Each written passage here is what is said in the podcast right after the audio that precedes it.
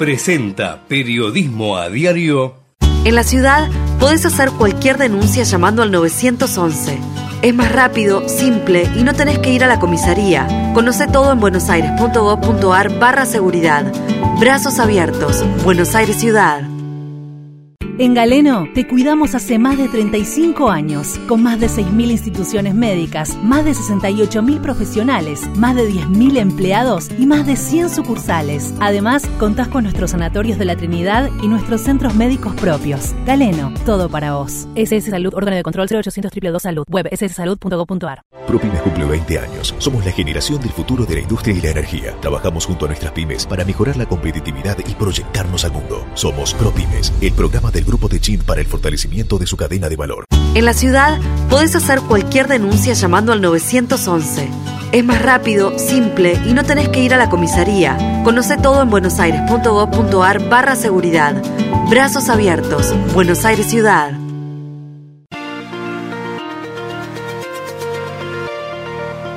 En la mañana de Ecomedios y con la conducción de Hugo Grimaldi, ya comienza la edición compacta de Periodismo a Diario. Con el resumen de las noticias más relevantes del día.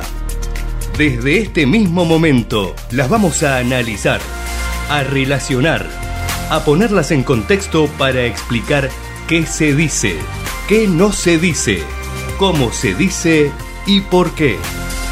Empezaremos a compartir títulos, notas, videos y fotografías, a mostrar personajes y recomendar columnas y enfoques.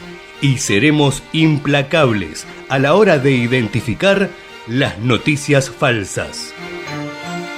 De lunes a viernes por AM 1220, en simultáneo por todas las redes sociales y con desarrollo extra en ecomedios.com. En Periodismo a Diario no le vamos a hacer perder el tiempo. Buen día para todos, 8 horas, un minuto. Arranca Periodismo a Diario, hoy edición 98. Mm, Dentro de dos días, este, será el lunes que viene, tendremos el programa número 100 mm, de este año. De este año, porque ya llevamos 1857 desde hace ocho que estamos aquí en Ecomedios. Como digo siempre, con, con sumo placer, ¿eh? realmente la radio está en franca evolución de modo permanente y se renueva y tiene mejor llegada y mayor este, difusión. Bueno, estamos realmente muy, pero muy contentos de pertenecer a, a Ecomedios. Y como todas las mañanas, eh, porque lo hacemos para ustedes, para los oyentes, para los que son los receptores de la información, la tenemos toda tabulada con algunos problemitas así de nuestra, de nuestra tarea, pero este, vamos a tratar de darle alguna coherencia.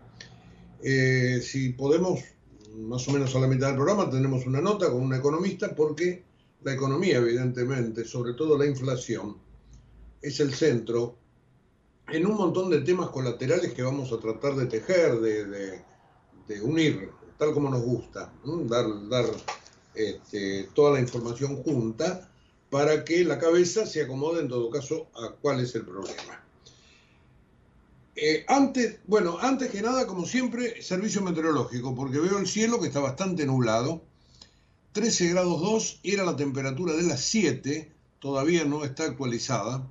Yo siempre prometo, ¿eh? si puedo, digo, en un rato vamos a tratar de, actualizarla a las 8, pero después la información me va llevando por otros lados pero hoy como es una mañana que está presentando lluvias y tormentas, este, seguramente me voy a acordar para actualizarlo.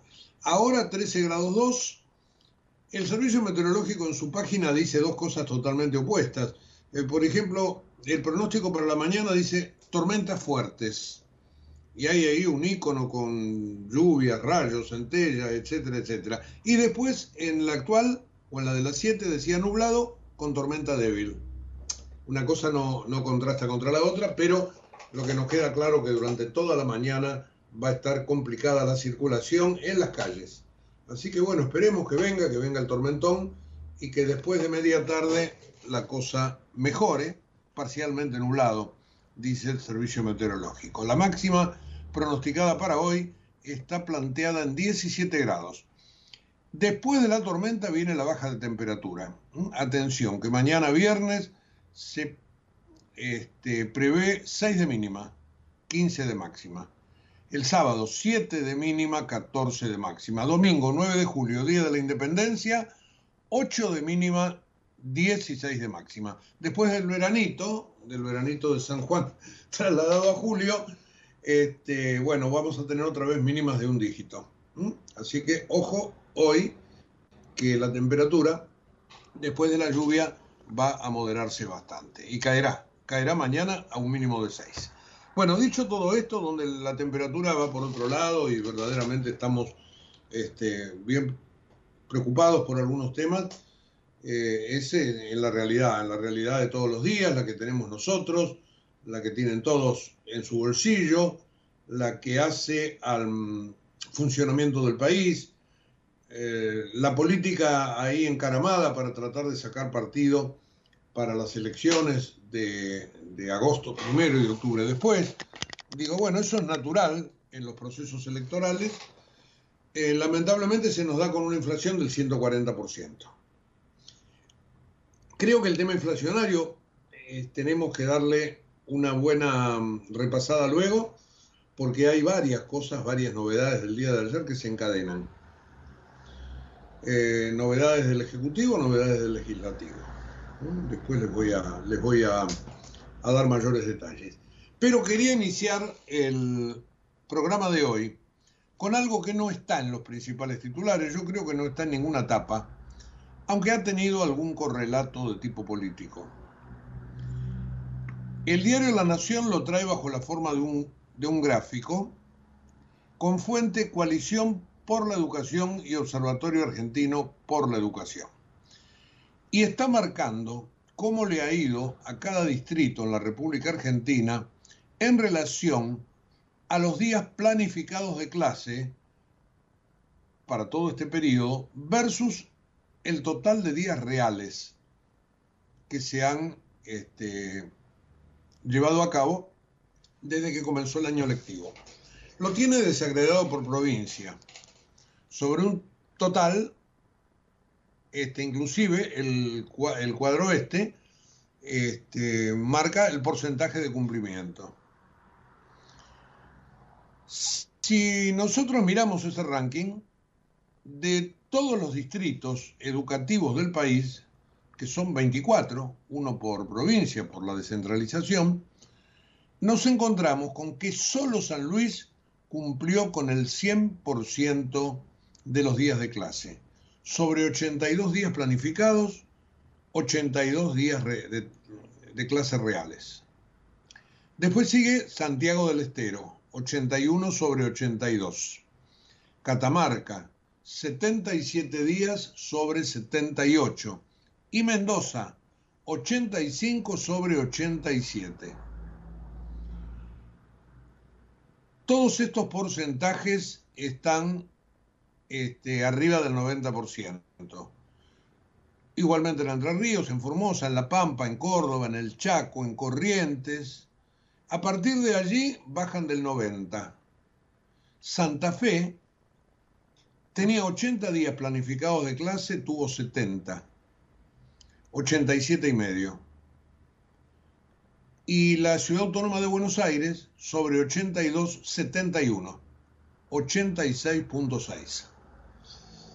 Y acá viene un tema que lo tengo que enlazar necesariamente con la política, porque ayer sucedió que Patricia Bullrich, cuando vio este número, políticamente hablando, mirando a la interna, a las elecciones paso a lo que quieran, salió a decir que no podía ser, que acá se está desmadrando la cosa, obviamente que por culpa de los gremios, y el gobierno porteño, el gobierno de Rodríguez Larreta se sintió tocado y Soledad Acuña salió a responderle que no era así porque había más de 80 días, etcétera, etcétera. Bueno, una de las dos está equivocada. Ni siquiera quiero decir que miente.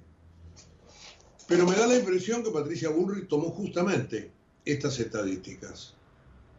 Y allí da justamente que la ciudad de Buenos Aires tuvo 71 días de clase, que ella fue el número que dio, contra 82.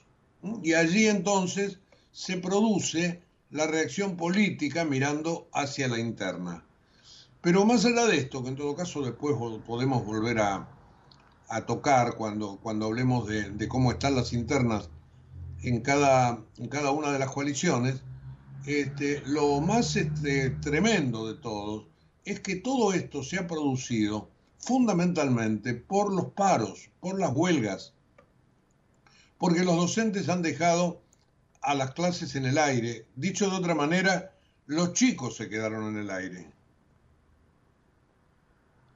Así que fíjense ustedes, en este momento, por ejemplo, en Santa Cruz, que la última provincia, como todos los años, la última provincia este, que está allí, anoten, eh, anoten este número, 82 días previstos, 27 de clases, 33%. Bueno, ayer un juez de Santa Cruz ordenó al principal gremio docente de la provincia que suspenda inmediatamente la huelga y que se abstenga de volver a convocar otra medida de fuerza hasta tanto se pronuncie en forma definitiva sobre el amparo presentado en la justicia por la defensora de niñas, niños y adolescentes. Y, se está planificando otro paro de 96 horas, bueno, un desmadre. Mientras tanto, la, gobernadora se sentó este, ahí a detrás de Sergio Massa para sacarse una foto con los gobernadores ayer, etcétera, etcétera. Es decir, cumplen para los temas de la política, de las elecciones. Ahora, en esto que es el futuro, verdaderamente es lo que preocupa y poco, poco, eh, que poca atención le dan. No hago leña del árbol caído, tengo los números acá. ¿Quieren que vaya de abajo para arriba? Santa Cruz sobre 82.27. Salta sobre 87 días previstos 51. La Rioja sobre 80 días marcados en el calendario 51. Misiones sobre 85, 56. Bueno, y así cada una de las provincias. La Cava, la ciudad de Buenos Aires, está allí en la mitad de tabla, digamos. Pero bueno, como estamos en campaña electoral, ayer la cosa este, vino de tironeos entre Patricia Bullrich y Soledad Acuña.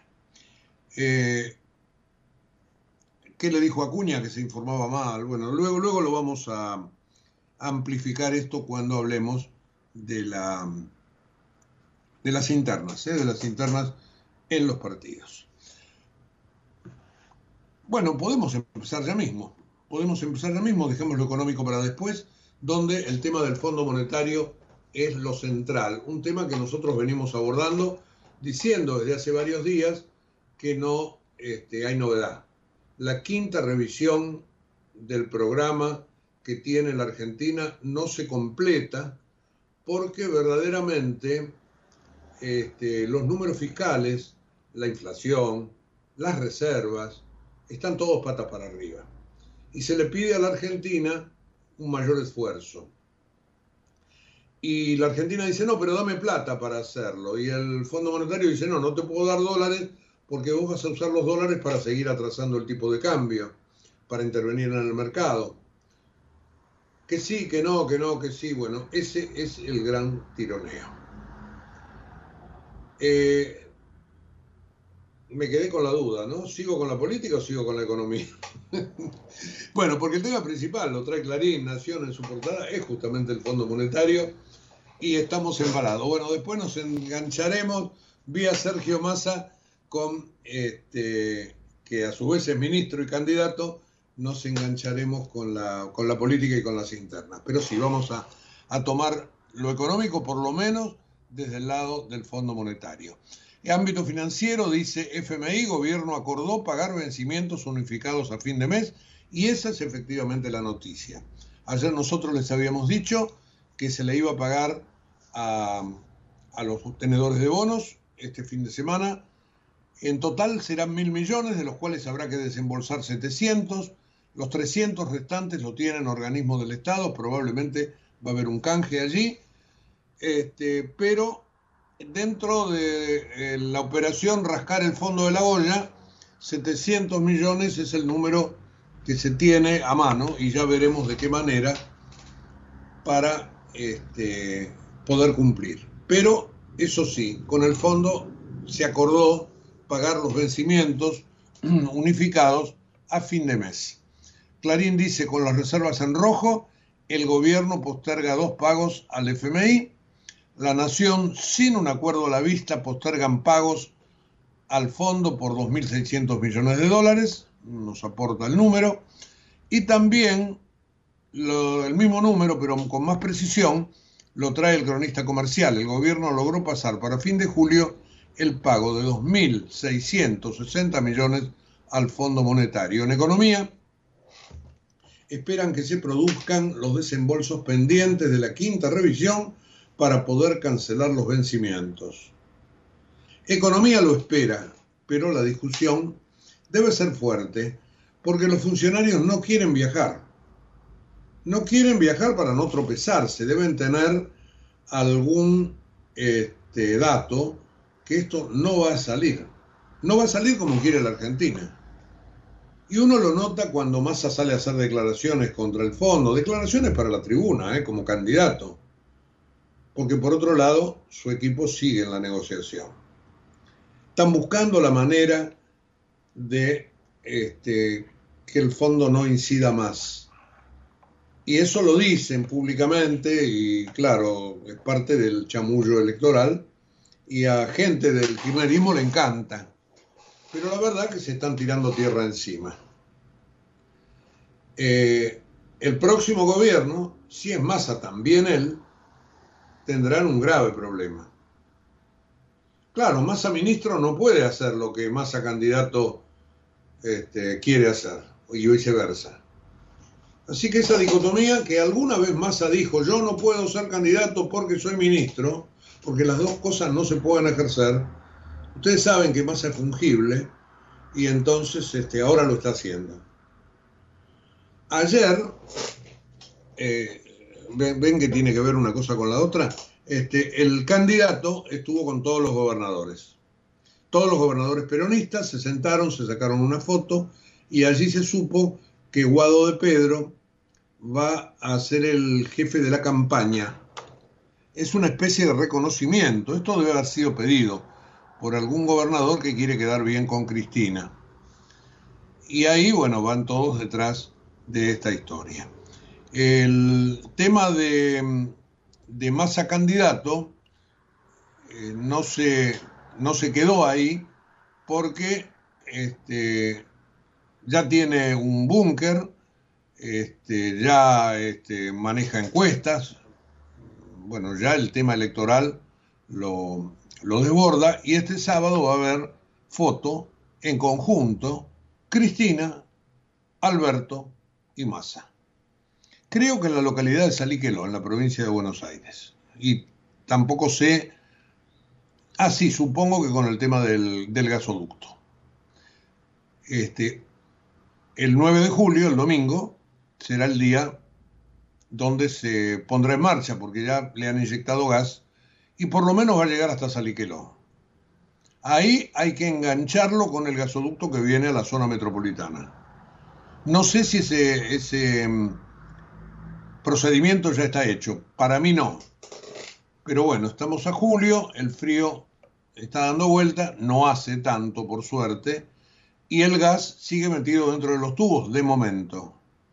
A la corta, mm, en el mediano plazo, si ustedes quieren, esto va a ser realmente una inyección de dinero para la Argentina porque va a evitar pagar al exterior muchos dólares para traer barcos regasificadores, además va a mm, permitir exportar el gas, ya sea porque se hagan gasoductos hacia los países limítrofes o porque se construyan plantas de liquefacción en los puertos donde se van a cargar los barcos. Ahora, ¿cuánto va a pasar para todo esto en esta situación económica de la Argentina? La verdad, la verdad no lo sabemos. Pero bueno, como verán ustedes, un tema central, como es la educación, se nos mezcla con los temas de la coyuntura. Y entre los temas de la coyuntura, justamente, está este, lo del Fondo Monetario del Massa ministro y lo de los gobernadores del Massa candidato.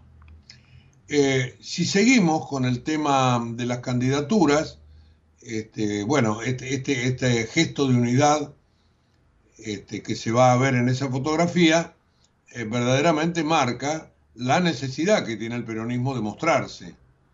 Ahora, después de haberse pasado, no digo los cuatro años, pero, o casi los cuatro años, pero una gran parte del tiempo del gobierno de Alberto Fernández peleándose, ostensiblemente, este, esto suena como una puesta en escena que durará hasta que terminen las elecciones. Después se verá. Después se verá. Ayer eh, los gobernadores le pidieron a Cristina, eh, no, no, no le exigieron, pero sugirieron que Cristina también se suba a la campaña porque es evidentemente un punto fuerte de atracción de, de votantes. Por más que su imagen negativa este, desplace a otros, pero está claro que no a más de los que ya han sido desplazados por el kirchnerismo. Así que ahí están este, tratando de mostrar en una foto al menos que hay cierta unidad. Eh, claro, está todo el mundo pensando cómo van a ser las caras, ¿no? Sobre todo las de Alberto Fernández y de Cristina Kirchner. Pero bueno, ustedes saben que este, los gestos y las palabras van a definir el momento de la relación. Yo les dije el sábado, pero tengo una confusión con el día 9 de julio. El 9 de julio es el domingo. Sí, señor, el domingo. Será el domingo esto en Saliqueló, lugar, reitero, si eso no me equivoqué, donde va a llegar el, o donde ya está el, gasoducto con los caños llenos. Pondrán una llama o algo por el estilo, como se hace en estos casos. El gasoducto Néstor Kirchner. Bueno, este, ahora sí, sigo con, con, la, con la economía y dejo la política de Juntos por el Cambio, de la Libertad Avanza, para después. Sigo con la economía porque alrededor de la inflación tengo varios títulos, varios títulos. Primero, proyecciones. Las proyecciones inflacionarias para el mes de junio este, el mes que cerró, están evidentemente prácticamente en toda la línea por debajo del 7%. Dice Ecolatina en un informe, esperamos en julio un guarismo similar al de junio que tendrá menos aumentos puntuales. Pero el segundo semestre, mirando para adelante, no consolidaría un sendero de desaceleración inflacionaria. De esto vamos a hablar más tarde, en un ratito nada más, si podemos, con un economista, justamente de Ecolatina. Por eso traía este, este informe aquí a la vista. Pero además hay una serie de títulos en los diarios de hoy y en los portales que me parece que tenemos que relacionar con todo esto, con el tema de la inflación. Por ejemplo, ¿vieron el otro día que este, el Tesoro le pagó al Fondo Monetario en yuanes y en DEX. Bueno, ayer se supo que el gobierno lo pudo hacer tomándole al Banco Central 688 mil millones de pesos. Le dio un préstamo, como ha hecho en tantas otras ocasiones, el Tesoro le extendió una letra a pagar, al Banco Central y con ese préstamo compró los DEC y los yuanes que usó para cancelar la deuda. En el Ministerio de Economía han dicho que esta asistencia es una excepción, pero es una excepción que por ahí se vuelve a dar ahora. Porque evidentemente este, los yuanes y los DEX estaban en las reservas, no los tenía el Tesoro. Así que de alguna manera el pago hay que hacerlo y este es el mecanismo. Emisión, emisión pura. Contra una letra y es, con ese dinero se compró el, los DEX y los yuanes que sirvieron para pagar. Una asistencia que este, que se da. Eh, la Nación trae un recuadrito, dice 1.358 billones de pesos, con B. Se trata del auxilio financiero que el Banco Central le hizo al Tesoro en lo que va del año. 1.358 mil millones. 1,358 billones. 1.358 millones. Solo en mayo pasado esa asistencia había ascendido a 440 mil millones repartidos en tres envíos, dice ese pequeño recuadro en el diario La Nación. Eh, después hemos tenido, a través de un decreto de reasignación de partidas y de aumento de gasto, algo que se hace debido a la inflación y no por otra cosa, una serie de este, distribución de fondos que se hizo justamente ahora para dar un poco de aire este, preelectoral. ¿Y por qué digo esto? Porque el gobierno amplió el presupuesto en 95.641 millones. Los, pagos estaban atrasados, pisados, etcétera, pero bueno, amplió ese gasto para pagar salarios y para gastos corrientes y además redistribuyeron partidas para ANSES, para desarrollo social, para municipios y para provincias, o justamente todos los lugares donde se pone platita para que la gente esté más confortable en las elecciones. Después tenés que pagar esta factura. Seguramente la vas a pagar con inflación. Así que veamos cómo todo va convergiendo allí. Y finalmente nos encontramos con que el presidente del Banco Central se están haciendo las este, las jornadas económicas, eh, que todo, todos los años, este, jornadas monetarias en realidad y bancarias, que todos los años propicia el Banco Central. Y ayer el presidente del Central, Miguel Pelle, advirtió que el mundo se encamina a un cambio de paradigma, con mayores presiones inflacionarias, etcétera, etcétera, y habló sobre la Argentina en un momento en que estamos allí arriba, ¿no? En la tabla de posiciones primero, segundo o tercero en el podio, este, que la Argentina eh, es un país que convive la inflación sostenida de los años 1950, a excepción de la década de la convertibilidad.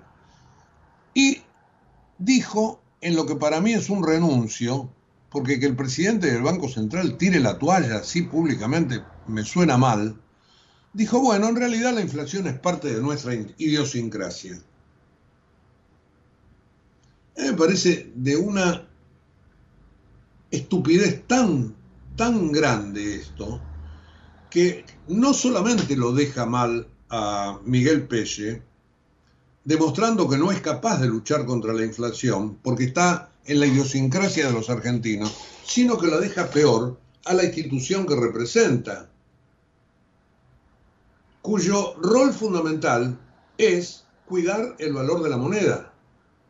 Algo obviamente que no se hace.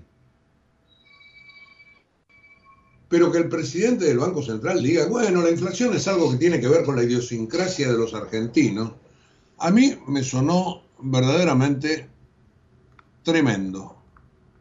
Tremendo. En otras cosas, en el discurso que hizo en las jornadas monetarias, dijo que el crecimiento es una condición necesaria pero no suficiente para controlar la inflación justamente. Y habló de la regulación cambiaria. Dijo que no es un dogma, la regulación, el cepo en realidad, y que en 2024 se puede comenzar a revertir. Lo dejó abierto, obviamente, si él sigue al frente del Banco Central. Ahora, este, cuando vengan las nuevas autoridades, sea quien fuere, este, sobre esto algo van a tener que hacer. El cepo nos ha traído hasta acá. Eso se lo voy a preguntar ahora al, economista con, el que, con quien queremos hablar. Este, ¿qué, es primero, no?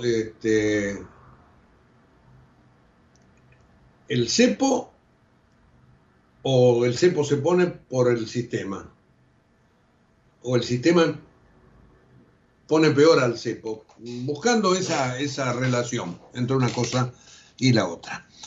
Así que este, también dijo el presidente del Banco Central que es un error de concepto pensar que nuestros problemas se resuelven con superávit comercial. Y también habló de las LELIC, que es emisión, emisión. Es lograr que crezca la demanda de crédito para resolver la cuestión. Así que Miguel Pelle, presidente del Banco Central, como yo les decía, tira la toalla. Dice, no, no, la inflación es parte de la idiosincrasia de los argentinos. Bueno, le recuerdo yo al presidente del Banco Central que el estatuto, la, la, carta orgánica del central, dice que es el central quien tiene que cuidar el valor de la moneda. Y que no hay idiosincrasias que valga. Bueno, declaraciones para mi gusto polémicas. Este, ya lo tengo en línea a Santiago Manuquian, que es economista de Colatina. Queremos hablar de estos temas, de la inflación, etcétera, etcétera, y, y nos vamos a dar un, un, ratito para dialogar con él. Santiago, buen día, Hugo Grimaldi, aquí en Ecomedios, ¿cómo te va? Buenos días, buenos días a todos, gracias por invitarme, ¿cómo están? No, por, por favor, por favor. Bueno, yo par quería partir del informe de Colatina sobre la inflación para, este mes, para el mes de julio. Este, algo leí recién, le leí a los oyentes. Ustedes opinan que julio va a estar como junio, este, más o menos, ¿no? Bueno, recordemos que venimos de, eh, veníamos de cinco meses consecutivos de aceleración de la inflación desde diciembre del año pasado hasta eh, abril, que tuvimos un 8,4%, según lo que informa INDEC. En mayo ese 8,4 se redujo a un 7,8 y nosotros para junio, para el mes que acaba de pasar, relevamos un 7,2% de inflación acá en el, en GBA. Eh, por supuesto que ese número puede diferir un poco del que INDEC eh, llegue a, estimar para el total nacional, pero estamos esperando un número cercano a la zona del 7%. Es decir, que habíamos mantenido la moderación que se vio en, eh, nosotros la vimos desde la segunda mitad de, mayo y a lo largo de todo, junio también. Ahora bien, como también en junio del año pasado la inflación había sido del 5,5 según nuestra medición, la interanual, es decir, en los últimos 12 meses, vemos una inflación que sube 121% casi. ¿sí? Es decir, que si bien se modera un poco en el margen de la inflación, venimos acumulando 120 puntos en los últimos 12 meses. Esta uh -huh. moderación de, de junio eh, estuvo auspiciada por una menor eh, dinámica de aumentos en precios de regulados uh y eh, en alimentos. Y en alimentos nos viene ayudando bastante, Hugo, lo que viene ocurriendo con la carne vacuna. Recuerden que allá por febrero, marzo nos jugó en contra la carne vacuna porque el precio viene muy rezagado, se viene abaratando relativamente la carne vacuna y en febrero marzo pegó un salto que hizo que haga, eh, entre otros factores, que la inflación se acelerara un poco y eso se revirtió y te viene eh, ayudando. Bueno, eso en algún momento del año esperamos que te vuelva a jugar en contra. Es difícil saber cuándo, probablemente más cerca de fin de año que es cuando tienden a, eh, ajustes por la falta de eh, ganado. Pero el, tema actualmente es que como la sequía te hace que saques muchos animales de los campos y que los faenes, bueno, eso mantiene una oferta bastante eh, elevada con un consumo o una demanda que tampoco está muy activa, entonces eso hace que los precios no, no, no puedan repuntar tanto. Y para julio, que es lo que me preguntabas, esperamos un número similar a, a julio. Ahí el punto es que uno está viendo que el proceso inflacionario sigue siendo inestable eh, y que hay una inercia inflacionaria muy, muy elevada. Es decir, todas las conductas que tomamos cada uno de nosotros para protegernos de la inflación, como hacer que los contratos sean cada vez más cortos en su duración, o que los contratos tengan cláusulas de indexación para la inflación pasada, es decir, que yo ajuste un, un, un, alquiler, por ejemplo, pensando en la inflación que pasó en los últimos tres meses, hace que vos vayas retroalimentando hacia adelante la inflación y consolidando pisos más elevados. Entonces, difícilmente podemos ver que este sendero desinflacionario se vaya consolidando sostenidamente hacia adelante en los próximos meses, en un marco donde la incertidumbre electoral va a seguir estando y donde el gobierno, a diferencia de otros años electorales, no puede apelar a algunas anclas a las cuales suele apelar, como atrasar el tipo de cambio oficial o no eh, convalidar nuevos aumentos en tarifas de servicios públicos. Esos márgenes están eh, desgastados porque la verdad que no tenés financiamiento fiscal para poder hacerlo y tampoco tenés un nivel de reservas que te permita defender un tipo de cambio más atrasado del que ya tenés, ¿no? Claro. Eh, bueno, aún considerando lo que vos decís para el segundo semestre, incluido lo de la carne, este, ¿te parece que va a llegar, por ejemplo, a una anual de 140%, como muchos, muchos están pronosticando? Bueno, nuestra proyección está en, el orden del, 135%, así que está, más o menos. Está ahí, está ahí. O sea, te diría que la mejor noticia que puede tener el gobierno de acá a fin de año es que no se espiralice la, inflación. Sí, pero piensen lo siguiente, si un 7% que se mantiene durante 12 meses implica que dentro de 12 meses vamos a tener una inflación del 125%. Y recuerden que tuvimos ahora un 8,4, o sea que venimos de un proceso de una inflación mensual bastante elevada. Entonces el gobierno va a intentar, obviamente, que la brecha cambiaria, que los dólares paralelos no se le devuelvan a, disparar. Recuerden lo que ocurrió a finales de, abril, y eso también te impactó en los precios. Eh, pero la situación cambiaria sigue siendo muy frágil. Como saben, el Banco Central tiene eh, reservas negativas. Eh, ya entonces, bueno, en medio de las negociaciones con el FMI, activar un poco más el swap con China para poder usar más yuanes y no tantos dólares de, las reservas. Y que los importadores obtengan más crédito y no tengan que estar demandando dólares para poder importar cash. Actualmente, bueno, el gobierno va a intentar surfeando esta ola, pero en un contexto frágil. Sí. Eh, bueno, vos hablabas del Fondo Monetario. Evidentemente, hasta ahí este, no hay acuerdo porque este, la quinta revisión parece que viene para atrás en, varios, en varias cosas. Este, la cuestión fiscal, supongo, las reservas, el tema, el tema inflacionario. ¿Te, parece que eso va a tener algún correlato, por ejemplo, en, la suba del dólar en las diversas variantes?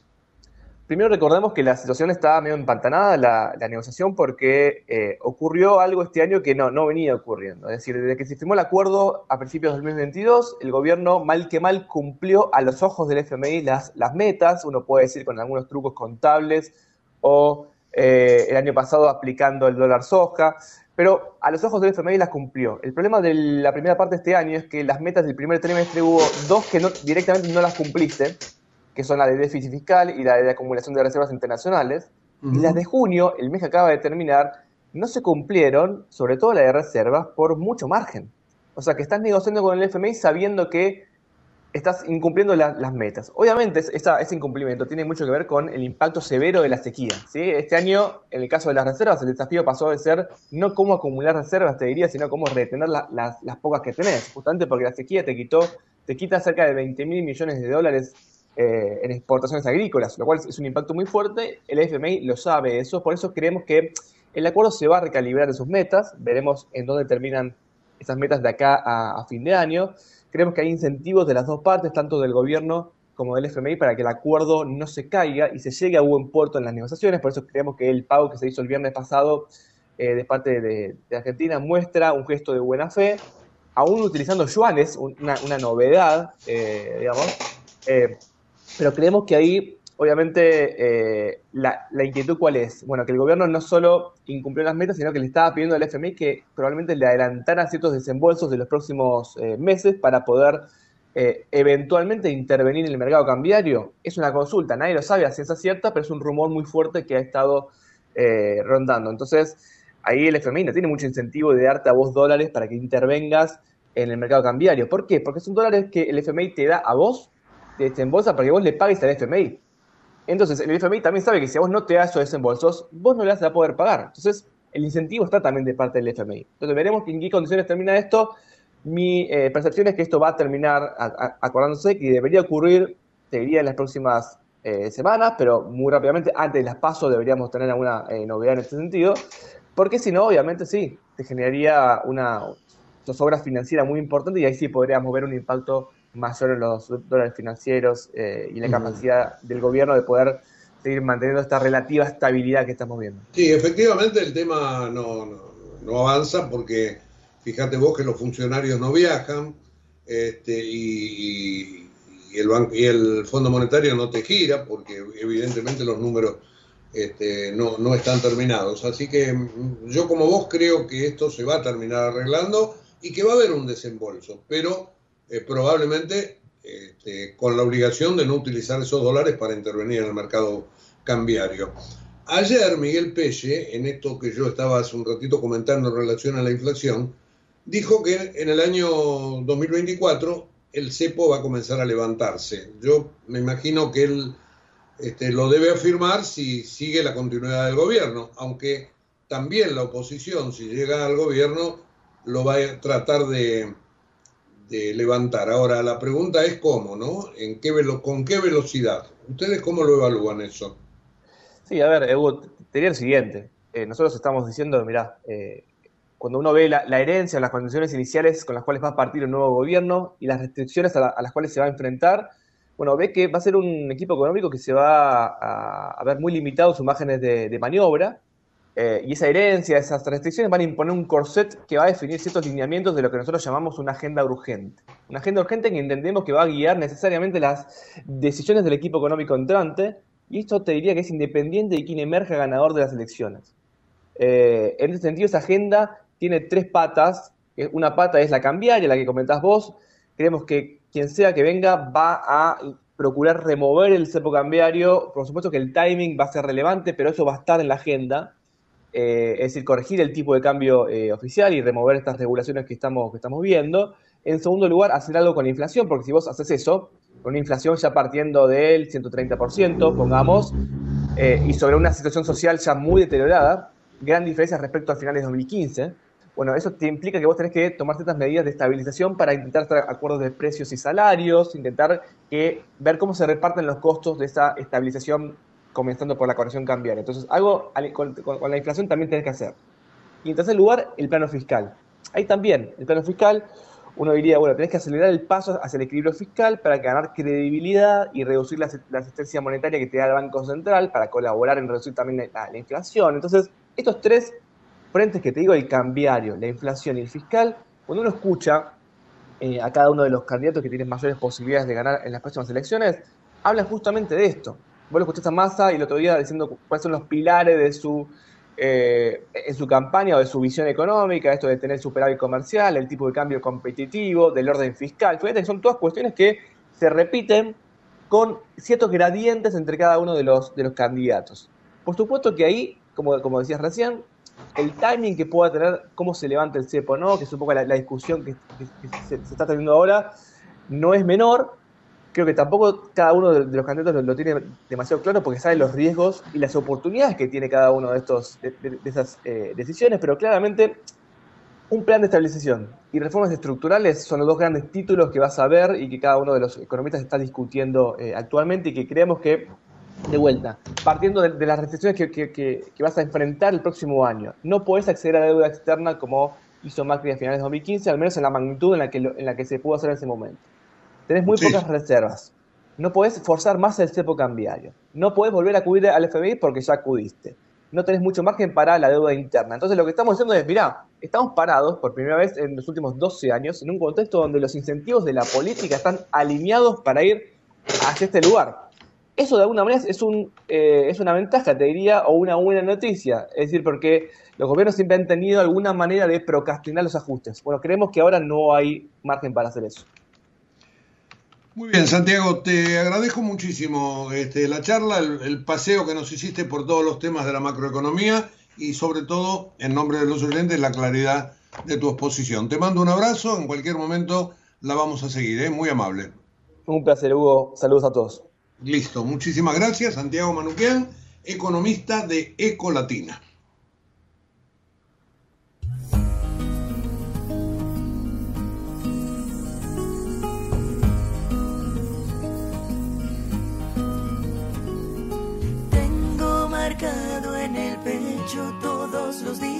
El tiempo no me dejó estar aquí. Tengo una fe que madura que va conmigo y me cura desde que te conocí. Tengo una huella perdida entre tu sombra y la mía que no me deja mentir. Soy una moneda en la fuente, deseo pendiente, mis ganas de revivir. Tengo una mañana de azul. Tengo tu amor y tu suerte y un caminito empinado. Tengo el mar del otro lado, tú eres mi norte y mi sur. Hoy voy a verte de nuevo,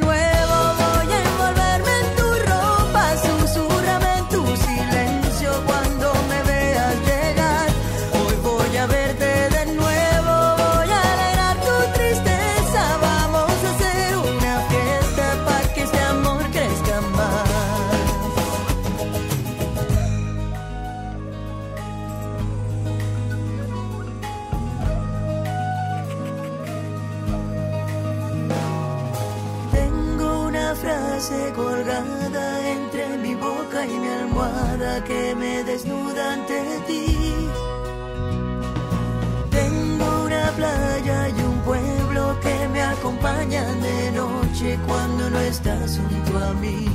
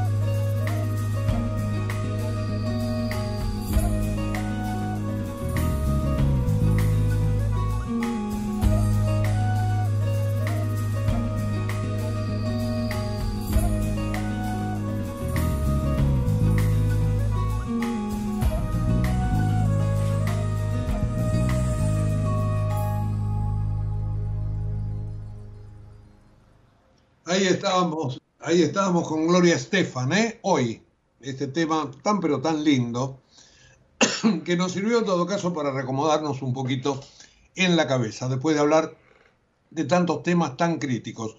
Les dije que íbamos a volver al tema del servicio meteorológico porque hemos refrescado la pantalla, actualizado a las 8 de la mañana 12 grados 6. El servicio meteorológico ha cambiado de tormentas fuertes, ha bajado la intensidad de la lluvia a chaparrones. Eh, en este momento aquí en la zona de Villa Devoto está lloviendo y esto se va a mantener durante buena parte de la mañana.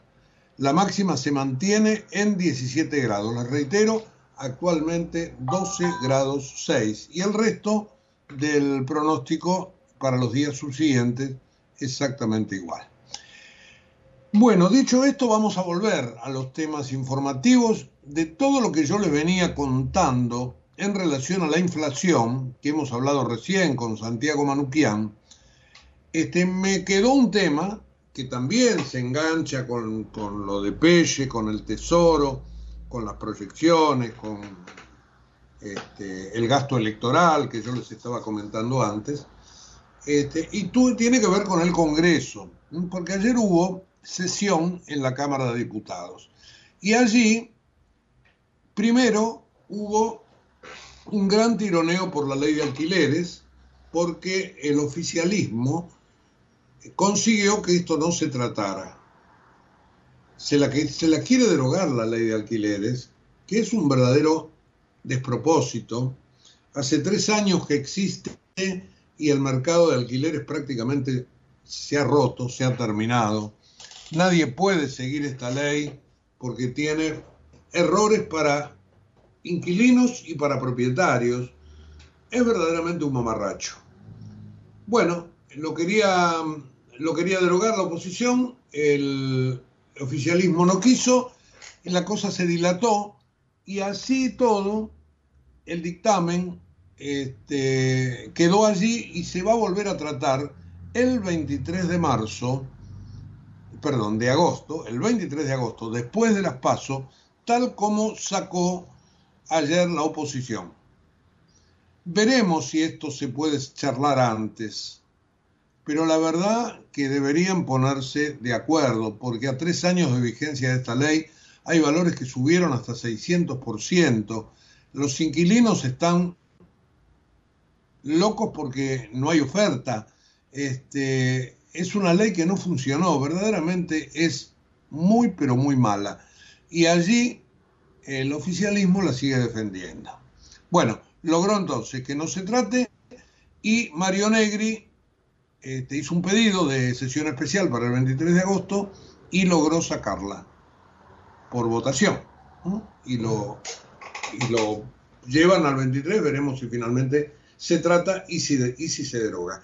Y hablando de la Cámara de Diputados y hablando de temas que tienen que ver con cuestiones inmobiliarias, está la bendita ley de los créditos UBA, que por mil y pico de personas que tienen algún tipo de problemas, porque no les da la relación entre su ingreso y, el crédito que tienen que pagar, pese a que su propiedad se valoriza cada vez más, en pesos al menos.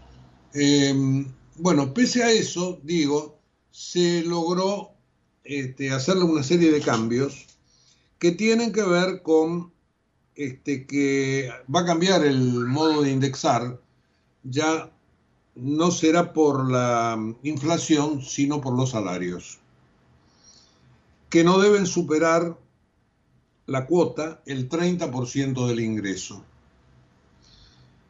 Y acá también está la inflación. Fíjense, en la ley de alquileres está la inflación. En los créditos subas está la inflación. El ingreso viene por detrás de los precios y por eso no alcanza para pagar la cuota. Es, esta licuación de pasivos es lo eh, perdón, esta licuación de los ingresos es lo que verdaderamente preocupa a todo el mundo, es el ajuste hay muchos que no lo pueden entender. El gobierno se llena la boca que no hace un ajuste y sí te hace el ajuste. Yo le pediría a cualquier oyente que se siente con papel y lápiz esta noche, se siente en la familia, con la esposa, con los padres, no sé, y digan, bueno, miren, ¿cuánto entró en casa en sueldos el mes pasado? ¿Cuánto gastamos? Y fíjense como que cada vez ese dinero sirve para comprar menos de cada cosa. Eso es un ajuste, un ajuste al bolsillo, que te lo hace la inflación. Y la inflación tira por la borda los créditos UBA, que es un mecanismo para, para poder ser propietario, tira por la borda la ley de alquileres, tira por la borda la vida. Por eso no lo interpreto a, Miguel Pelle cuando dice el presidente del Banco Central que está incorporada la inflación a la idiosincrasia de los argentinos. Nadie quiere la inflación, ni por idiosincrasia ni por obligación. Y vuelvo a insistir, yo sé, a veces soy reiterativo, pero no es una cuestión del señor Pelle, es una cuestión de la institución que él representa uso la misma figura que usé antes, no puede tirar la toalla el Banco Central en pelear contra la inflación, salvo que no le interese porque es parte de este ajuste que yo les estaba diciendo recién. Bueno, el tema económico, como verán, da para mucho. Eh, volviendo a la Cámara de Diputados, la ley salió, y acá está la interpretación política, por 134 votos a favor, Allí votaron los este, diputados de, Unión por Todos, más la Unión Cívica Radical, que por seguirlo a Julio Cobos, que fue un poco el que impulsó todo esto, este, votó este, a favor de estos cambios en la ley de los créditos SUBA. 40 votos fueron en contra y hubo 18 abstenciones. Así que este, allí está entonces esto que se, se planteó ayer y este reconocimiento al mal inflacionario que nos aqueja con todos estos temas que hemos puesto así en catarata. Bueno, eh, decía que hubo ahí una división entre la Unión Cívica Radical y los diputados del PRO. Este, está claro que es así y ahí dentro, y ya nos ponemos sí con las internas, está la mm, cuestión del tironeo, del tironeo que está monopolizado por el PRO porque la Unión Cívica Radical ha quedado levemente de lado porque apenas pone un candidato a vicepresidente en una de las fórmulas de las PASO, la reta Morales, presidente del partido, y agrega algunos este, vicegobernadores, pero no mucho más. Obviamente, sí, diputados, senadores, etcétera, etcétera, etcétera. Así que el radicalismo verdaderamente está de capa caída, va a dar pelea en la ciudad de Buenos Aires, obviamente Martín Lustó contra Jorge Macri. Eh, les decía al principio del programa que hubo un tironeo entre Patricia Bullrich y gente de Horacio Rodríguez Larreta por la cuestión educativa. Y esto, bueno, está marcado en los diarios de hoy, este, cuando Bullrich dijo eh, que la ciudad de Buenos Aires ha tenido 71 días de clase, la salió a cruzar Soledad Acuña, la ministra de Educación, dijo que no era así, y yo cuando comenzó el programa les leí la estadística que sí, que era así. Así que ahí tenemos una de las pulseadas del día de ayer. También eh, en el caso de, mm, de, Unión por la Patria, también les comenté que Massa se reunió con los gobernadores, que va a haber foto el domingo, Cristina, Massa, Alberto Fernández, eh, buscan escenificar la unidad como de lugar y este, Guado de Pedro va a ser el nuevo coordinador de campaña o jefe de campaña. Eh, Javier Milei, gran problema para Milei. Hoy el diario Clarín arranca con él.